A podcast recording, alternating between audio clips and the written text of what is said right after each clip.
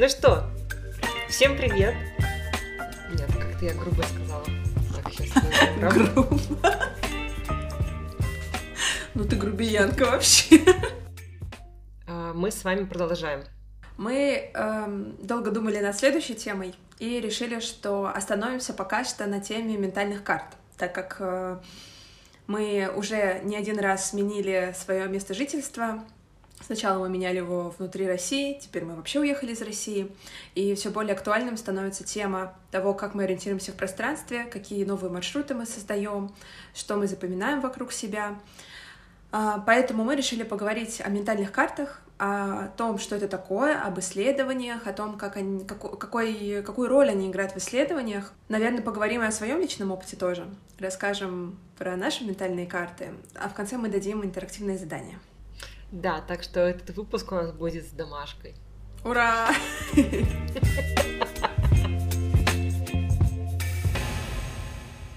А, небольшая теоретическая справка, как всегда, да, мы даем какие-то основы, какие-то термины. Что вообще такое ментальная карта? А, ментальная карта — это наше с вами восприятие окружающей среды. А ментальная карта — это всегда про что-то субъективное. И наш мозг, э, на самом деле, он всегда подсозна- подсознательно создает эти ментальные карты, чтобы помочь нам понять, а, как нам ориентироваться, а, что у нас есть в окружении и как нам взаимодействовать с этим окружением и с этими объектами. А когда я пр- проговорила про то, что ментальные карты это субъективная история, действительно у разных людей могут быть разные ментальные карты одной и той же местности. И вот мы с Дашей еще сегодня пообсуждаем, как у нас а, ментальные карты Петербурга совпадают или не совпадают, потому что это единственный город, а, где мы пересекались и где мы, вот, мы жили рядышком. И что еще важно знать про ментальные карты, что а, нету каких-то четких правил того, что должно в них присутствовать. То есть есть какие-то только ваши ориентиры, то, от чего вы отталкиваетесь, когда вы планируете свой маршрут, свою поездку на работу, свою прогулку, или когда вы пытаетесь осознать, э, из чего, вот из какого пространства состоит э, ваша жизнь. Ментальная карта, кстати, она может касаться не только города, а, но и как чего-то большего, да, страны, соседних стран, когда мы с вами понимаем а, границы, да, там окружающего нас города, где мы живем. Но ментальные карты также могут быть и в чем-то очень маленьком, типа нашей квартиры, кухни, где какие предметы стоят, а, нашего квартала, например, района. Ну, когда Саша мне начала рассказывать про ментальные карты, я почему-то вообще забыла, что. Ну, точнее, я думала, что я не знаю, что это такое. Оказывается, я сама их когда-то рисовала. И было это на факультете антропологии на первом курсе, когда мы изучали методы антропологических исследований. И у нас было задание сделать ментальную карту какого-то места в Петербурге, потому что мы тогда жили и учились в Петербурге. Я помню, я пошла в какой-то дворик, в котором скрытая кофейня есть, а там еще полицейский участок, и мне показалось там очень такой интересный, сложный выход, и, э, точнее, вход и выход оттуда. Вот, и я помню, что я просто вот разрисовывала очень так условно, такими прямоугольниками здания, подписывала их, показывала, как там люди как бы передвигаются, где скопление людей. А, честно говоря, я вот до сих пор не понимаю, зачем мы это делали, это задание, но а, сам факт того, что любой человек, да, который придет на ту же площадку, нарисует свою ментальную карту и выделит какими-то, может быть, большими объемами здание, которое ему запомнилось, обратит внимание на э, угрожающие для него, да, возможно, какие-то э, уголки, э, ну, допустим, да, темный уголок, он будет, может быть, небезопасным, поэтому как-то будет выделяться или, наоборот, будет игнорироваться.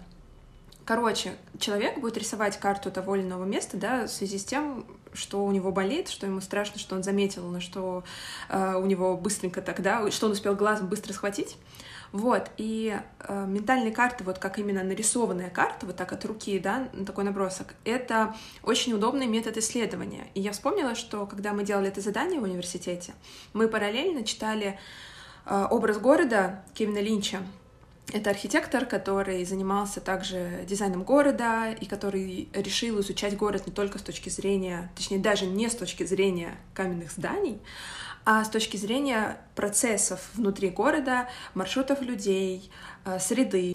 И именно его исследование дало толчок э, развитию вот этого метода в других сферах. Кевин Линч изучал три американских города — Бостон, Лос-Анджелес и Джерси-Сити, и он собирал ментальные карты у людей, то есть он просил людей нарисовать, э, как вот они представляют тот или иной квартал, потом собирал интервью, сам проводил независимые, независимые полевые исследования, а у него самого тоже, да, был взгляд на то, как этот город устроен. И вот он, получается, так многослойно накладывал те или иные наблюдения, чтобы потом в итоге собрать вот этот обобщенный образ исследуемых частей города. И он в итоге выделил пять таких ключевых мест, э, узлов, точек в городе, которые так или иначе у всех прослеживаются вот в этих картах. А, во-первых, это пути, это дороги, это тротуары, тропки, то есть это либо да, официальные дороги, бордюры, э, тротуары, либо это тропки, которые мы сами себе каждый раз прокладываем, да, да, да. когда хотим срезать. И вот, кстати, они в итоге, мне кажется, стали в урбанистике в современной э, хорошим показателем того, как создана, насколько комфортно, да, создана среда, и насколько человек подчиняется тому, что мы предложили, или все-таки пробивает свой путь, сокращая себе маршрут. А второе — это края, то есть это любые границы, причем реальные в виде забора или какие-то воспринимаемые границы, за которые как бы лучше не заходить, да, какая-то, может быть, граница района, mm-hmm. куда лучше дальше не проходить. Это там стены, какие-то, может быть, береговые линии, короче, все, что нас так или иначе ограничивает. Ну, нас, Василий Островчан, бывших, ограничивает береговая линия, мне кажется. Вода. Мы остров вот так воспринимали, что вот у нас есть остров, а мост — это вот будет тот самый путь, который нас э, вернет на континент. А потом районы, конечно же, потому что это вот такие средние или большие площади внутри города, да, которые тоже являются там двухмерными, и человек их так или иначе вот может э, кварталами так разделить в голове. Вот, человек входит и выходит из этих районов, и у этих районов есть какие-то свои особенные характеристики, по которым они тоже в воображении э, жителей вырисовываются. Четвертое — это узлы. А, это, как я понимаю, что-то типа, как мне кажется, общественных пространств, а, потому что это большие области, в которые ты можешь попасть, и откуда ты можешь наблюдать за районом, за кварталом. Мне кажется, mm-hmm. это либо парки, либо, может, кофейни сегодня какие-нибудь крупные, там, двухэтажные, да, и ты там с э, уровня второго этажа можешь наблюдать за городом. То есть какие-то вот э, самые главные большие области, и человек туда может попасть, угу. и для него это такой важный фокус города или квартала, например. Мне кажется, еще узлы это место, где человек может получить максимум каких-то услуг. Типа, ну вот, не знаю, там станция метро, угу. и обязательно будет у станции метро какой-то большой магазин, там рыночек, допустим, а, какое-то общественное пространство, ну, не, не рядом, а там через сколько-то метров. И условно это место, где человек может получить и культурный досуг, и что-то купить, и пообщаться, и поесть, и удовлетворить, в общем, максимальное количество своих потребностей. Да, да, да. Мне да. кажется, вот, такой, вот такая тоже тема. Да, да, ты права, точно, точно. Что как узел как бы собирает в себе такую инфраструктурку важную. Да, ну и, конечно, иное общественное пространство. То есть вот если вспоминать про, про узлы говорить, не вспоминать, а говорить, то я, конечно, первым делом подумала про Севкабель и про Василиостровский рынок, да, потому что это сейчас большое скопление людей. Угу. Новая Голландия, конечно же. Угу. В Красногвардейском районе это сейчас библиотека шкаф. Угу. Ну этажи да. какие-нибудь в центре. Да, я вот ну, тоже стала думать. Так, в общем. Про этажи, третье место, вот такие вот места. Третье место, да. Угу. Да-да-да, ты права, точно, точно.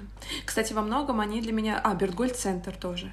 То есть вот да, я... Да, точняк. Я замечала, что я мыслила прям такими точками в городе, особенно когда только-только переезжала, что вот, о, Бертгольд-центр, там много кафешек, там есть парикмахерская, там есть магазинчик, может какие-то сувенир купить, э, виниловый магазин, э, угу. книжный. Короче, да, вот как-то сразу кластер такой, э, который вот для меня сразу точка притяжения э, людей, похожих на меня, с такими же интересами и с кем и, или хорошее место, чтобы да. встретиться с кем-то. Вот, и последнее, пятое, это так называемые landmarks, то есть э, какие-то важные точки обозначения, такие как бы знаки, да, а, например, это вывески, магазины, паблик арт, то есть муралы, вот и в Белграде это, кстати, особенно ощущается, потому что в Белграде вообще очень много граффити и очень много муралов, и я тоже районы а, или какие-то важные ключевые точки в городе запоминаю с помощью вот этих вот муралов. Они, они для меня как навигация своего рода. Да, слушай, муралы и вообще стрит-арт — это очень классный ориентир. И я читала исследования, а, читала тоже какую-то обратную связь от горожан. А, очень часто люди против э, стрит-арта, но мне кажется, когда это круто вписано и когда это как-то ну, интересно сделано, то это и будет какой-то точкой притяжения, это будет каким-то ориентиром, да, то есть, например, в Самаре очень круто Покрас Лампас э, оформил набережную, блин, очень много людей стало приезжать в Самару ради того, чтобы посмотреть на мурал Покраса. Uh-huh. А, в кабеле, помнишь, вот был фестиваль стрит-арта, там тоже уже э, в кабеле вот э, граффити, которое ближе к мачтам, к бару, это прям уже типа супер символ севкабеля. Это уже невозможно представить, да, просто с другой стороны как раз там граффити меняются, а с этой стороны граффити он уже долго держится, и мне кажется, это очень крутая история со стрит-артом. А, Бэнкси, опять-таки, сколько людей приезжают в разные города, в разные районы, чисто чтобы посмотреть на граффити Бэнкси. Это очень угу. крутой ориентир. Да, да, и, и, и классно, что э, это такой формат искусства, который вышел в город, то есть он уже становится непосредственно частью города, и он, хочет или не хочет, цепляет твой взгляд, и, следовательно, становится очень важной э, запоминающейся деталью, которая э, точно будет на твоей воображаемой карте, ну, именно в голове, да, то есть вот у нас есть ментальная да. карта написанная, нарисованная, а есть ментальная карта — это то, что мы держим мысленно, да, у себя в сознании, вот, и паблик-арт, э, стрит-арт — это очень хорошая яркое такое проявление района, скажем так, а, который, а многие же еще тоже пытаются тематически, да, ну, по крайней мере, в Петербурге, мне кажется, весь стрит-арт, который крупный у нас был, он как-то тематически был привязан к месту, в котором он находился. Если не ошибаюсь, Хармс не просто так, да, там появился. Да, да, это же как раз дом, где он жил. Вот, вот, вот. Это тоже как бы важные такие существенные образы, которые, может быть, даже в наше время, в нашу эпоху будут более понятными, более схватываемыми, чем это могло быть раньше. Ну и раньше, наверное, просто к этому даже не, не думали прибегать. Вот, раньше это, наверное, были вывески, потому что вывески же раньше были как раз в виде э, такого монументального искусства, ну, то есть как, э, как фрески, грубо говоря, да, как что-то нарисовано mm-hmm. на стене. Вот, поэтому вывески нашего времени — это стрит-арт. Да, да, я согласна.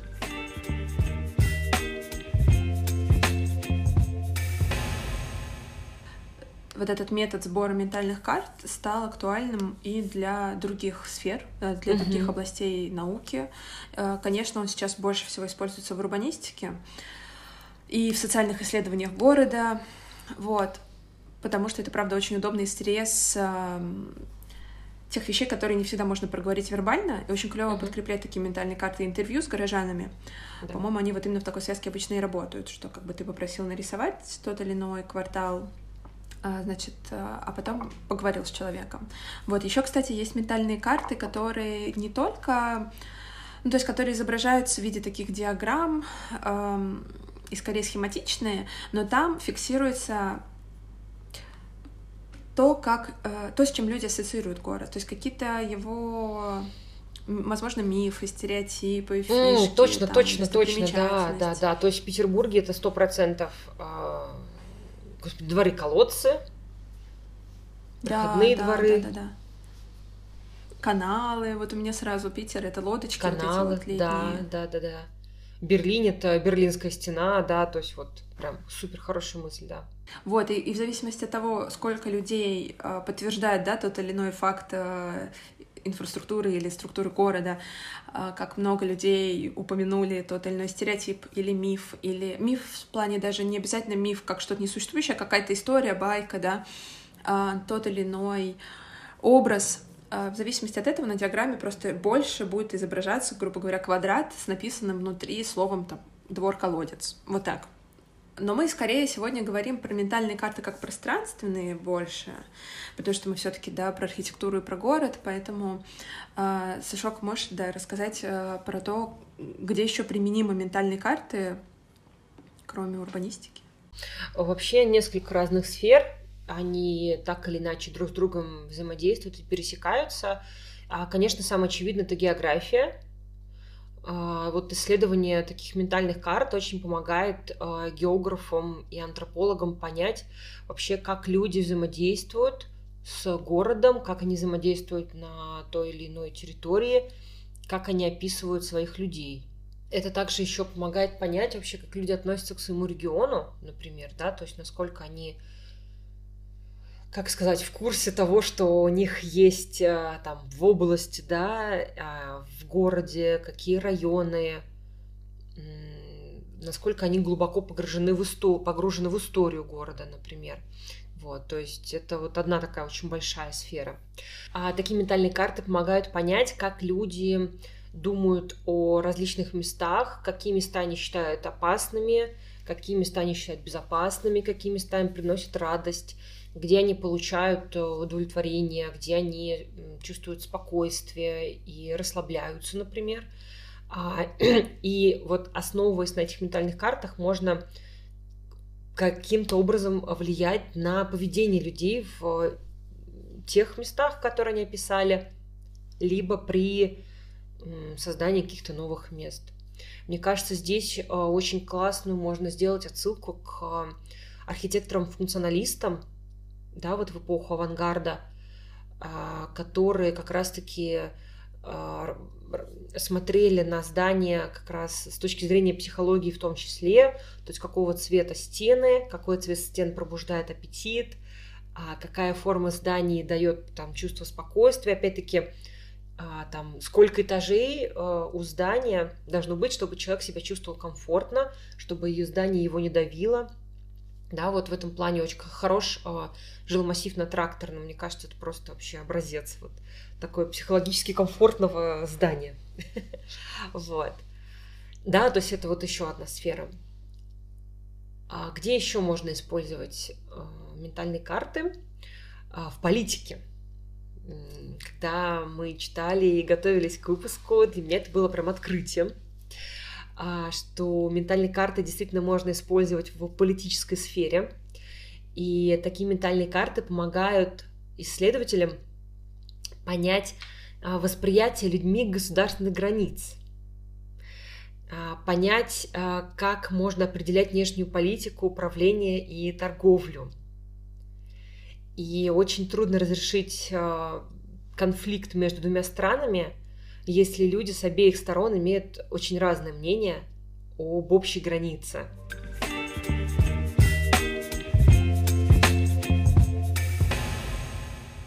Хочется еще немного рассказать про пользу от ментальных карт, то есть э, мы поговорили про сферы, где, где они используются, а какой, собственно, а, какая, собственно, польза от этих карт, зачем их рисовать, зачем эти самые общественные мнения спрашивать. А, во-первых, самое главное – это оценка знаний. Оценка знаний, оценка восприятия. И можно вот действительно взять одну какую-то местность, посадить пять человек, и эти все пять человек по-разному нарисуют ментальную карту, и можно будет понять, где у кого что западает.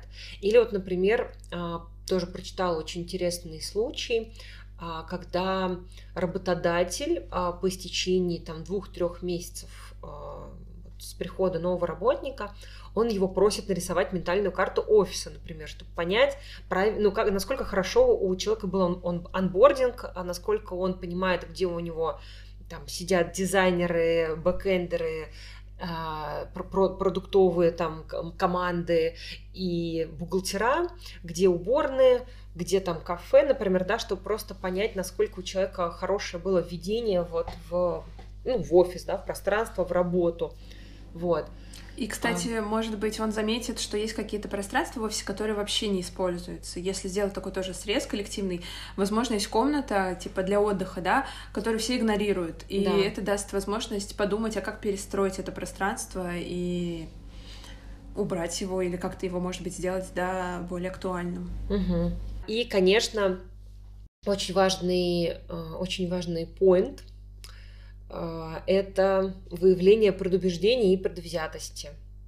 Отчасти я про это уже проговорила, но, пожалуй, повторю здесь, что при помощи ментальных карт можно считать, какие районы города, какие здания люди считают небезопасными, например. Да, то есть они по какой-то причине его исключают из ментальной карты.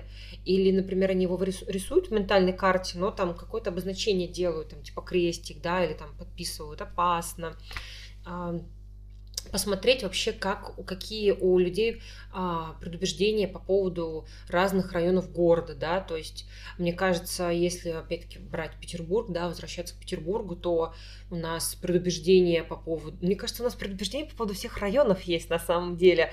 А, Васильевский остров считают вообще город в городе какой-то странный, все там какие-то странненькие, да, там Петроградка, понятно, что это богема, Бамонт, э, Элита и все такое.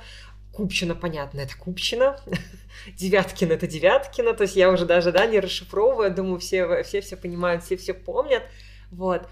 Хотя можно, опять-таки, съездить в эти районы, посмотреть и там самого себя спросить, а почему вот я думаю, что на Ваське живут все странненькие, а там почему на, не на Чернышевской живут э, все там не знаю, супер богатые Тус, такие тусовщики, да. Да, то есть вот здесь как раз-таки можно и самого себя поспрашивать, а, почему вот я нарисовала вот эту ментальную карту, почему у меня по поводу вот такой архитектуры такие-то предубеждения есть, да.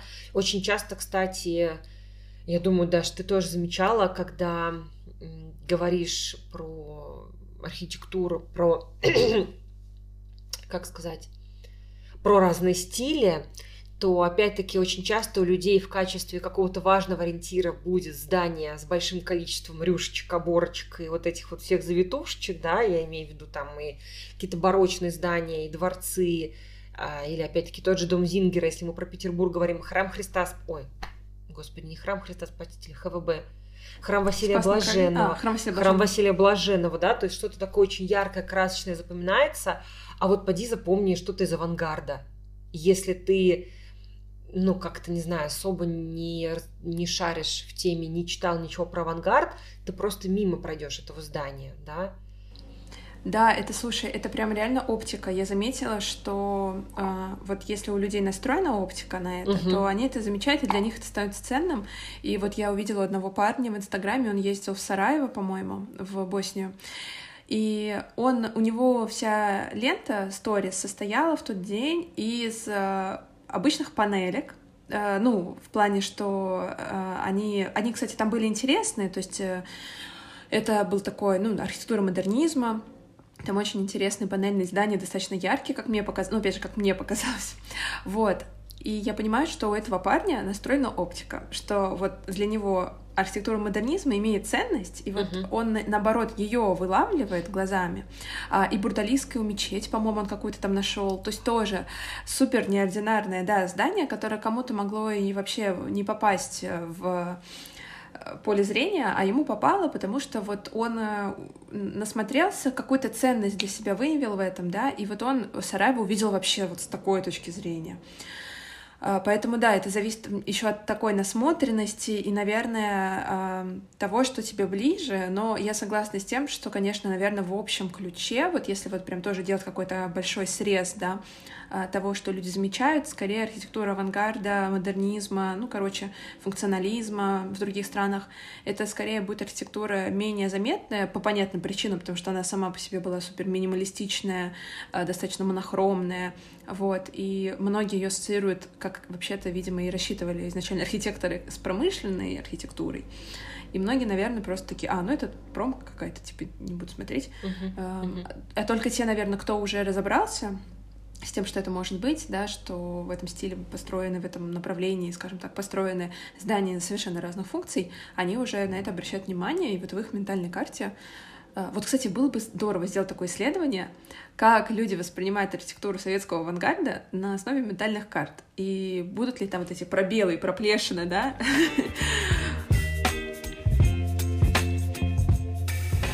Ну что, обсудим наш эм, на, смену наших карт. Давай. Ну что, Дашочек, начинай. Ну, у меня такой путь, э, третий путь. у меня а, особый путь, потому что я родилась в Москве. У всех у нас особый путь. Я просто, знаешь, каждый раз вспоминаю, как кто-то мне со мной делился, что тут в Сербии каждый раз типа спрашивают, ты откуда? И человек говорит, из Москвы. А потом спрашивают, ну, а в Москве откуда? Вот. А, а у меня нет такого. Я из Москвы, из Москвы. И я росла вообще, даже, мне кажется, в такой не до Москве, потому что я росла в Митино. И чтобы ты понимала, э, формально я родилась не в Москве. Ну, то есть фактически я родилась не в Москве. Я, так как мы жили в Митино, а сейчас Митино, там есть станция метро, тогда ее не было, и Митино это прям была такая, ну, окраина-окраина, это прям был такой новый отстроенный район панельками такими современными а там все только-только развивалось, типа инфраструктура, все дела. И в Митино не было роддома. Поэтому, ну, это такая семейная легенда, не знаю, насколько это правда, но, как мне сказали, надо было выехать из Митина в Красногорск, это Московская область, чтобы там родиться, и, и поэтому в паспорте мне написано, что я родилась в Московской области. Обалдеть. Но это не так важно, я москвичка. Вот, короче. Я, значит, родилась в Митино. Мое детство там по второй класс прошло вот в таком типичном микрорайоне, mm-hmm. где моя ментальная карта... Вот я, кстати, знаешь, что сделала? Я там не была с 7 лет. Я в этом, э, в 2022 году перед отъездом в Сербию съездила в Митино. То есть мне было 24...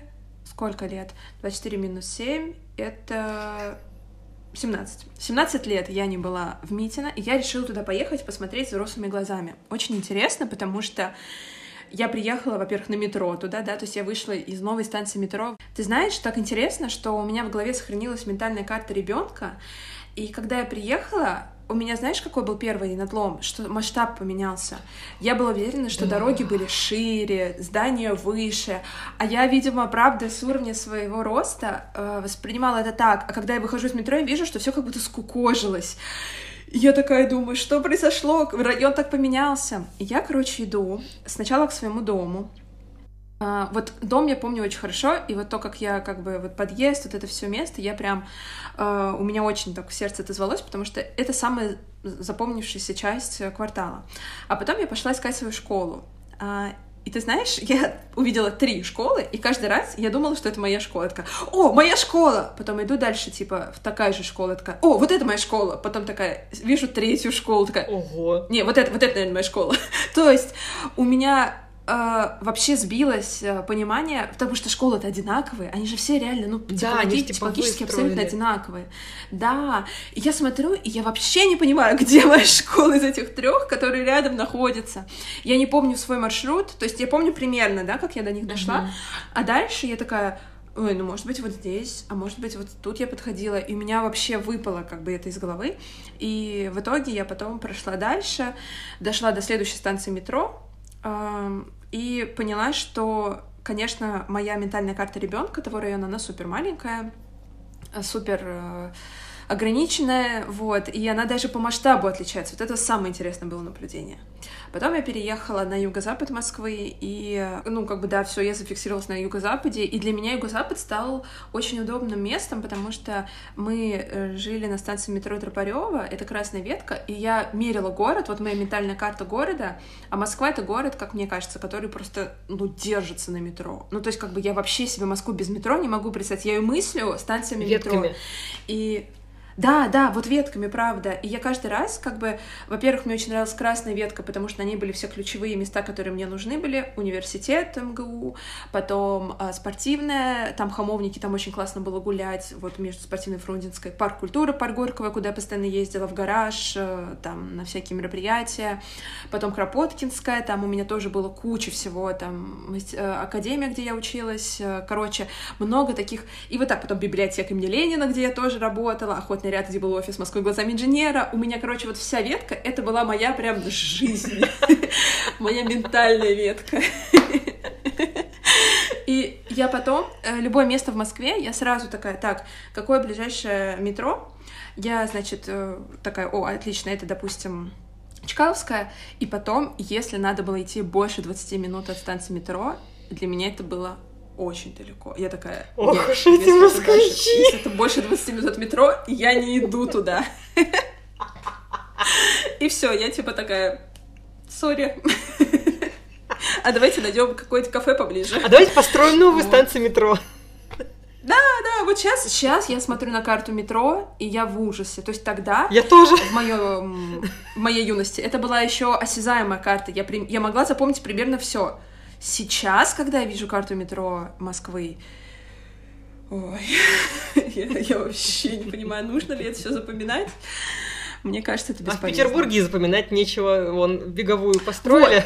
и Очень всё. классно, да, что при переезде в Петербург карта метро просто это атовизм. Потому что там я вообще пересела на автобусы, и я была так этому Мгм. рада. То есть для Да, меня, как для москвички, в Петербурге было очень да. клево. Я жила на Васильском острове, поэтому более-менее в центр всегда можно было найти любой автобус, троллейбус и смотреть на прекрасный город, а не сидеть в метро, где ты, ну, ты не можешь ни на что особо смотреть, ты как бы сидишь в своей книжке или в телефоне, Мгм. а Питер подарил возможность смотреть в окна Да, и наблюдать за городом. согласна. Вот. Короче, Москва для меня — это вот ментальная карта, которая держится на карте метро. Вот я прям мыслю такими отрезками. И эм, вокруг, вот у меня, допустим, э, все районы, они вот вокруг станции метро. И еще у меня есть определенные, и, кстати, вот это во всех городах, так в Москве, в Питере, в Белграде, я мыслю город э, кофейнями, где Да, я могу кстати. засесть. Где можно засесть, поработать и э, хороший кофе.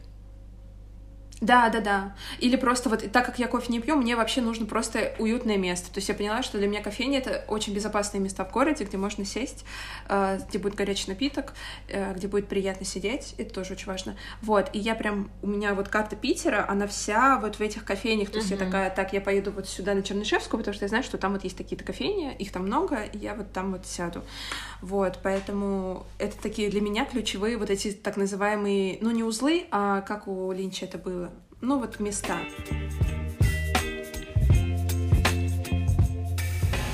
Ну что, мой... я не коренная москвичка. Не всем дано. И не коренная петербурженка. Да? Я волжанка. Как минералка. Мы, это напоминает рекламу э, в сока. А я груша, нельзя слушать. Слоган просто, это про- пропаганда в Волге, просто э, нашего региона. Короче, я из Тольятти. А, Я это редко где как там анонсировала и все такое. Вот. А, Я жила в нескольких городах. А, Но давайте начнем тогда, да, с Тольятти. Я до 8 лет мы с родителями жили в Старике. Это старый город, это считается центральный район. А, Там в основном застройка как раз-таки 60-х годов, а, и совсем чуть-чуть можно увидеть там сталинки конца 50-х годов. Вот. А, И по планировке я не могу сказать, по планировке района не могу что-то сказать там особенное, не знаю. Но потом мы переехали в Новик, это автозаводский район, и вот там как раз-таки вообще шик и блеск. Там очень крутая планировка района. Я еще обязательно пришлю в телеграм-канал картинку. А, Получается, что в новом городе а, застройка квартальная, и как бы там такие квадратики, где у тебя из квартала есть выход в любую часть э, города. В квартале обязательно школа, там на два квартала какая-нибудь поликлиника, в библиотеке. В общем, там прям супер классно все это застроено. Вот, поэтому для меня это казалось чем-то очень естественным, что у тебя вот такая застройка прямая, ты знаешь, что ты не потеряешься, что куда бы ты ни вышел, ты можешь повернуть вот сюда или там направо и направо, и ты попадешь э, как бы на ту улицу, с которой ты пришел, или на какую-то другую знакомую улицу. Вот, поэтому а, как бы ментальная карта Тольятти у меня, естественно, есть. Я приезжаю достаточно часто. А, И, ну, мы там с родителями время проводим, гуляем, поэтому как бы здесь все ок. А, Следующий этап моего многоступенчатого ухода – это Казань. А, Я училась в Казани, И я там не была с тех пор, как я закончила вуз. И на самом деле у меня там какая-то уже такая немножко ментальная карта подстирается. То есть, естественно, я помню центр, я помню наш учебный комплекс, и я помню ДУ, это деревня универсиады, это общага для студентов. Я очень много гуляла тоже по Казани, то есть вот ДУ это такая крайняя точка, и там я помню, как до автовокзала дойти, до РКБ, то есть все вот эти вот маршруты. Но если сейчас меня привести в Казани, поставить типа от ДУ иди к, к центру города, ну типа мне придется попотеть. Вот, потому что такие там уже какие-то отрывочные знания.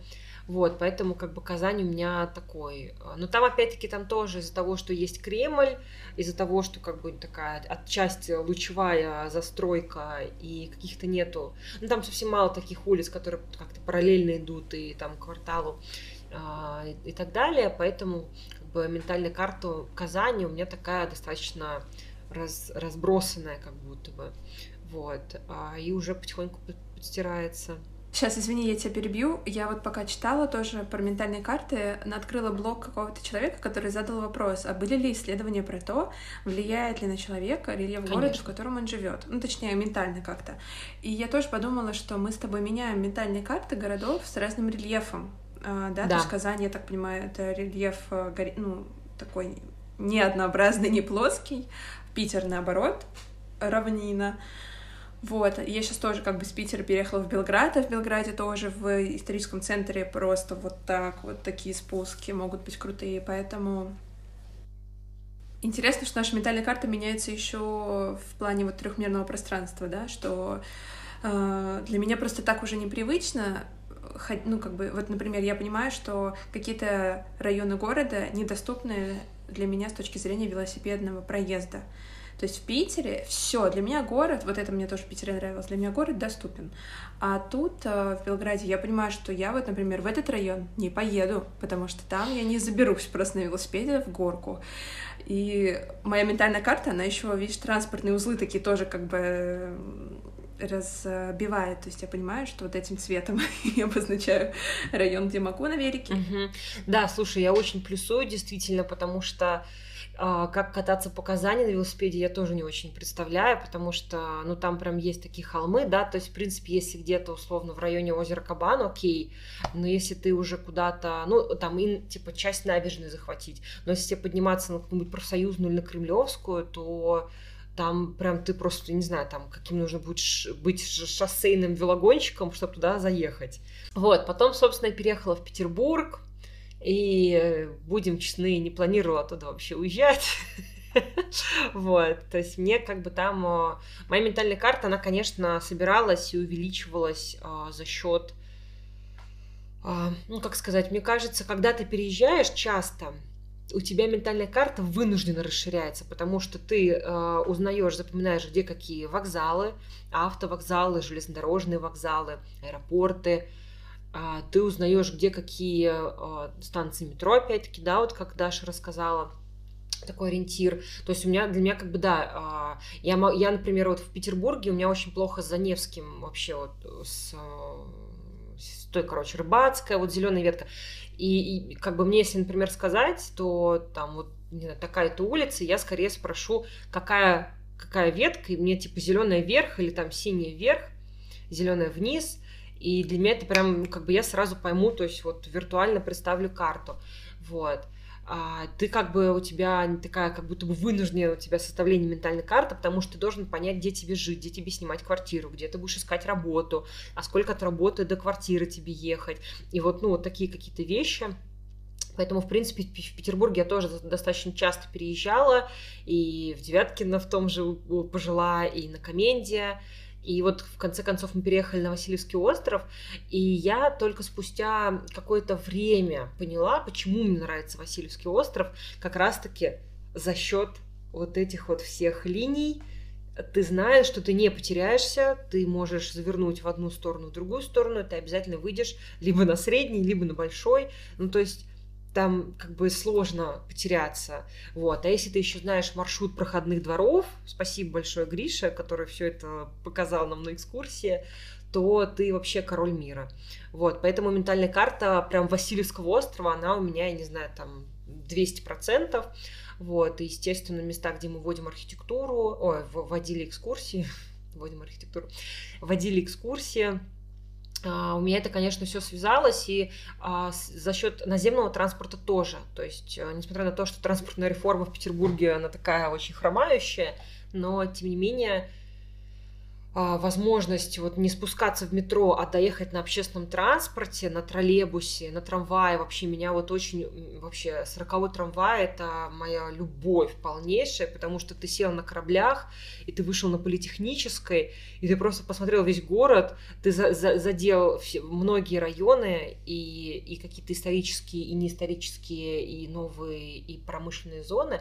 И это, конечно, восхитительная история, и, по сути, вот да, опять-таки ты вот когда мы переехали на Васильевский остров, как бы я, ну, я была вынуждена знать, как мне выезжать с острова, да, как мне там ехать к Витебскому вокзалу на экскурсии, где какие пересадки делать. Вот, и это на самом деле тоже очень сильно повлияло на вот сознание того, что вот есть вокруг. Очень классная мысль, Сашок, потому что я сейчас поняла, что правда, вот в Москве ты спускаешься вниз, и тебе не надо запоминать да. ничего. Ну, то есть ты, э, у тебя есть навигация, ты примерно понимаешь, где переходить, ты читаешь книжку. А, значит, э, ты не улавливаешь никакую информацию из, из, извне, да, а, и, и можешь, э, допустим, вот я еще поняла, что сейчас наш ну, наше поколение, короче, большинство людей сейчас в наушниках так или иначе ездят, поэтому э, слушать, какая сейчас остановка, не всегда представляется возможным. Это вообще, это до свидания, просто вообще, это не мой вариант абсолютно. мы ориентируемся визуально, да, и там я, например, конечно, с, с, со временем, с опытом начала ориентироваться, что вот такая мраморная да, стена да, это парк да, культуры, да, а вот такая мраморная стена это сказать. У меня вот красная ветка это вот площадь мужества политехническая лесная Выборгская, я такая так, зеленая зеленая плиточка. Окей, а, мне еще ехать надо. Ага, вот такие, значит, вот такой свет. Вот, и сейчас хочу договорить по поводу наземного. А наземный, да, тебе, получается, всегда надо быть на чеку, и ты да. глазами все время выискиваешь эти ориентиры. И мы невольно собираем кучу информации из того, что мы приезжаем. И если мы смотрим в окно, да, то мы ориентируемся на них. И это очень обогащает ментальную карту. Я только сейчас это поняла, что так хорошо, наверное, я вникла, будучи, ну, с такой возможностью жить в центре города в Петербурге, да, это хорошо вникла в то, как устроен Васильевский остров, э, как выглядит проспект, э, как, ну, вот средний проспект, на который всегда ориентировался, да. такая была главная центральная магистраль моя транспортная. И потом этот автобус или трамвай переезжал, ну, в основном автобус переезжал на Невский проспект, я ехала вдоль Невского проспекта, и я со временем запомнила все вот эти отсечки Невского, потому что он же длиннющий, но э, там же есть вот эти этапы, каналы. Это позволило, ну, визуально, да, эту карту, правда, так вот э, подсобрать и лучше ориентироваться. А в Москве ты приезжаешь под землей, и ты не всегда понимаешь, что там над тобой, и выйдя в районе, ты должен уже заново, ты как бы выходишь из метро, и ты заново вот эту карту, она, ты ее обрисовываешь, или она у тебя начинает складываться. Это очень интересно. Я вот только сейчас как-то нормально осознала, что еще мы заложники наушников. Да, это в Москве, это каждый раз ты выходишь из метро, у тебя начинается спортивное ориентирование. Какую сторону повернуть? Ну, по крайней мере, для меня, я не очень хорошо знаю Москву, а, у меня, опять-таки, ментальная карта Москвы. Пожалуйста, дом Мельникова, дом Наркомфина, высотка на Котельнической набережной, гараж, мультимедиа-арт-музей. Короче, как бы вот все, все, все сферы интересов, она как на ладони. Вот, а, и, ну и ВДНХ, собственно. Вот, да, поэтому очень э, транспорт влияет, наземный транспорт как раз на какие-то твои ориентиры, на то, я вот, кстати, сейчас это заметила. Вот мы живем в Финляндии. А, у нас в регионе нет метро. И я поняла вот эту разницу, когда мы были, когда вот я ездила в Берлин, где мне пришлось ездить на метро. И я понимаю, что я, ну, как бы вот, вот этих зацепок мне не хватает, да, то есть, ну, как бы, ну, ну, станция и станция, да, там, да, там прикольные перекрытия, там, с колонной заклепками. Там, кстати, очень много заклепок, очень много клепанных конструкций. Вот это тоже оптика, Сашок. Вообще никто не будет это замечать. Какие заклепки!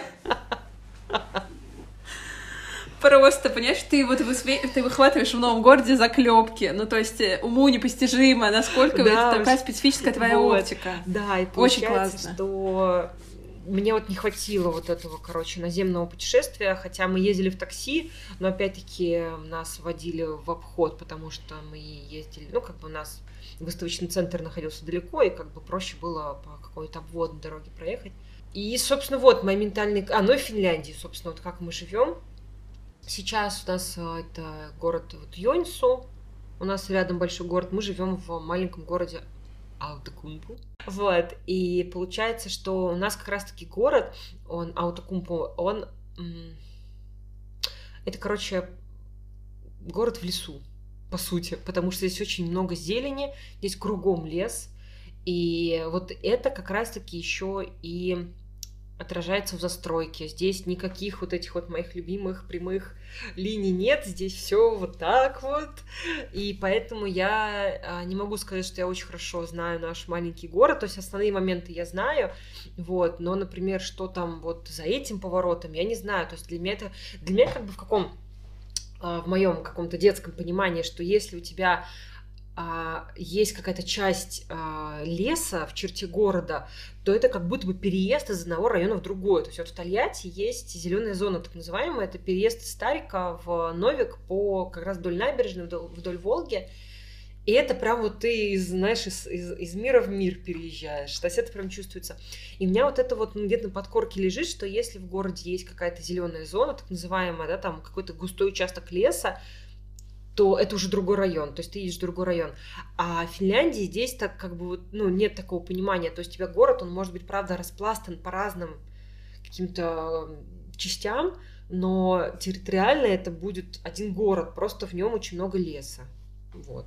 А в Йонсу, собственно, тоже в Йонсу нет метро, угу. но центр Йонсу, он вот как раз вот с этими четкими линиями. Вот он больше похож на Васильевский остров в плане, а, что у него именно такие прямоугольные какие-то такие кварталы. Вот. И там тоже несложно, э, ой, не, как это, сложно, сложно потеряться.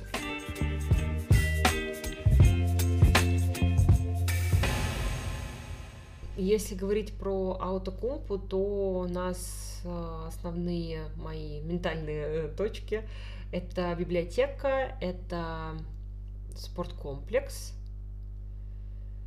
кафешка, У нас есть очень милая кафешка, а, отель, где мы останавливались, когда первый раз жили, кебабная. Вот. Ну вот да, такие вот точки. Если говорить про Йонсу, мы просто туда, ну типа, там раз в неделю стандартно ездим, иногда чаще. А, ну вот торговый центр здесь книжный, железнодорожный вокзал, собственно, железнодорожный вокзал, автовокзал, а, книжный, а, комиссионка самая дальняя, потом поближе и типа центральная, спорткомплекс очень крутой, там есть, но он чуть подальше, вот, и церковь, есть такой очень красивый костел, да, собор, который построил, кстати, Йозеф Стейнбек, это товарищ, который строил кирху в Мельниково и в Зеленогорске, если ты помнишь. Вот, такие модерновые. Вот, а, поэтому такое вот. Ну, вот какие-то такие пока точки. Слушай, а почему Но... вы ездите в другой да. город, в Йонсу? Да слушай, как-то разбавить обстановку. Ага, то есть, видишь, тебе, я правильно понимаю, что тебе не хватает ментальной карты э, аутокупу, и вы как бы выезжаете за пределы города, чтобы, ну, как-то расширить, э, мне почему-то кажется, если я не права, скажи. Скорее всего, да, так, э, так и есть, э, что ты права, потому что жить, вот после большого города переезжать в город меньше, э, немножечко, конечно, происходит трансформация в плане твоих э, привычек, в плане твоих пешеходных маршрутов, потому что, ну, элементарно площадь города меньше, да, то есть ты не можешь, не знаю, встать на коменде и пешком дойти до площади Восстания. Вот, здесь как бы такого не будет. Вот, поэтому, наверное, да, вот из-за того, что хочется как-то расширить ментальную карту и как-то ее, а, что-то новое на нее нанизать, поставить какую-то точку, то вот да, мы ездим в соседний город. Я еще поняла, что с переездом какие-то вещи исключаются из ментальной карты. Ну, то есть э, в Москве, например, я ходила в театры. И у меня тоже есть э, в городе есть вот эти точки в виде театров. В Сербии это, ну, пока что для меня невозможно. Я знаю, что есть люди, которые ходят в театр в основном на балет, да, mm-hmm. там, где не обязательно знать язык, но я вообще перестала ходить в театр, и актуальность для меня это потеряла. И, например, вот э, театры у меня э, исчезли из ментальной карты. Вот. И, и какие-то, наверное, есть места, которые в связи с переездом не появляются в наших ментальных картах, потому что мы пока mm-hmm. еще не вошли в сообщество. И мы пока еще такие мигранты, иностранцы, и нам просто какие-то вещи могут быть недоступны. Мне кажется, это, кстати, тоже и связано с вывесками, например. А, я за, за такую штуку, на такую штуку обращаю внимание, когда вот э, до ковида ездили, мы часто ездили в Северную Европу, и вот сейчас в Берлине, когда у тебя не какие-то нестандартные латинские буквы, когда у тебя есть какое-то... Аксанта Гю? Э, да, какой-то акцент у тебя, значит, есть.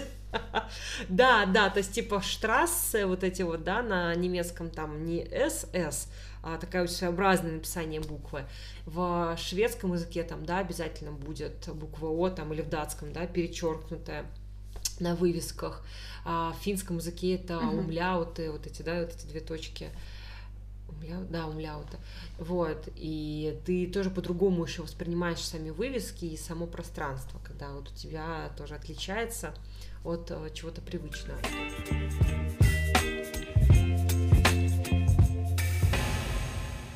Так, ну что, мы вам обещали домашку, и она будет. А попробуйте вы э, самостоятельно нарисовать вашу ментальную карту а, на компьютере, просто на листочке от руки. А, выберите те городские объекты, которые для вас важны. Вообще подумайте над этим, какие архитектурные какие-то навигаторы для вас важны, да, какие здания, на какие вы здания ориентируетесь, когда куда-то идете гулять, а, какие здания вам помогают узнавать там, ваш район, да, а, какие чувства у вас при этом возникают, а, пробуйте сами составить такие ментальные карты и потом вот оцените вот по этим пяти принципам, да, как вот Даша сказала, где там какие дороги, узлы, чего у вас на вашей ментальной карте больше, подумайте про ваше восприятие районов а, и делитесь своими ментальными картами. Мы в телеграм-канале сделаем подробную инструкцию о том, как можно составить эти ментальные карты. А, мы с Дашей приложим свои ментальные карты, да, Дашочек? Вот, и будем ждать ваши. Будет очень интересно посмотреть, тем более мне кажется, что мы с вами сейчас все в разных городах максимально, да, то есть э, не только Петербург, Тбилиси, Батуми, Ереван, Белград, э, Хельсинки, Берлин, Париж, Дубай. Дубай. Да. Поэтому Тольятти, Самара, поэтому, в общем, все, что у вас есть, э, рисуйте, что вам интересно, и делитесь вместе, будем обсуждать. Да, да, отличная идея. Как раз посмотрим, как мы смотрим на те, как мы смотрим на одинаковые города по-разному. И на этом мы с вами прощаемся. Друзья, будем рады видеть вас в комментариях в нашем телеграм-канале. Также, пожалуйста, пишите отзывы и ставьте звездочки на той платформе, на которой вы нас слушаете. Напоминаю, что наш подкаст есть на Apple подкастах, на Spotify, на Яндекс Музыке, и также у нас есть подкаст на YouTube. Там можно посмотреть на нас, и на YouTube мы обычно прикладываем те или иные картинки, визуальные материалы, на которые можно будет опираться при прослушивании. До новых встреч!